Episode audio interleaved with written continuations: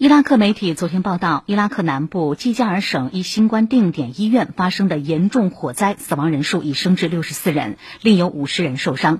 伊拉克政府下令举行全国哀悼。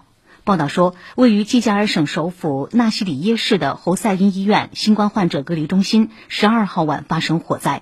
初步调查显示，大火由新冠患者病房内的氧气罐爆炸引发。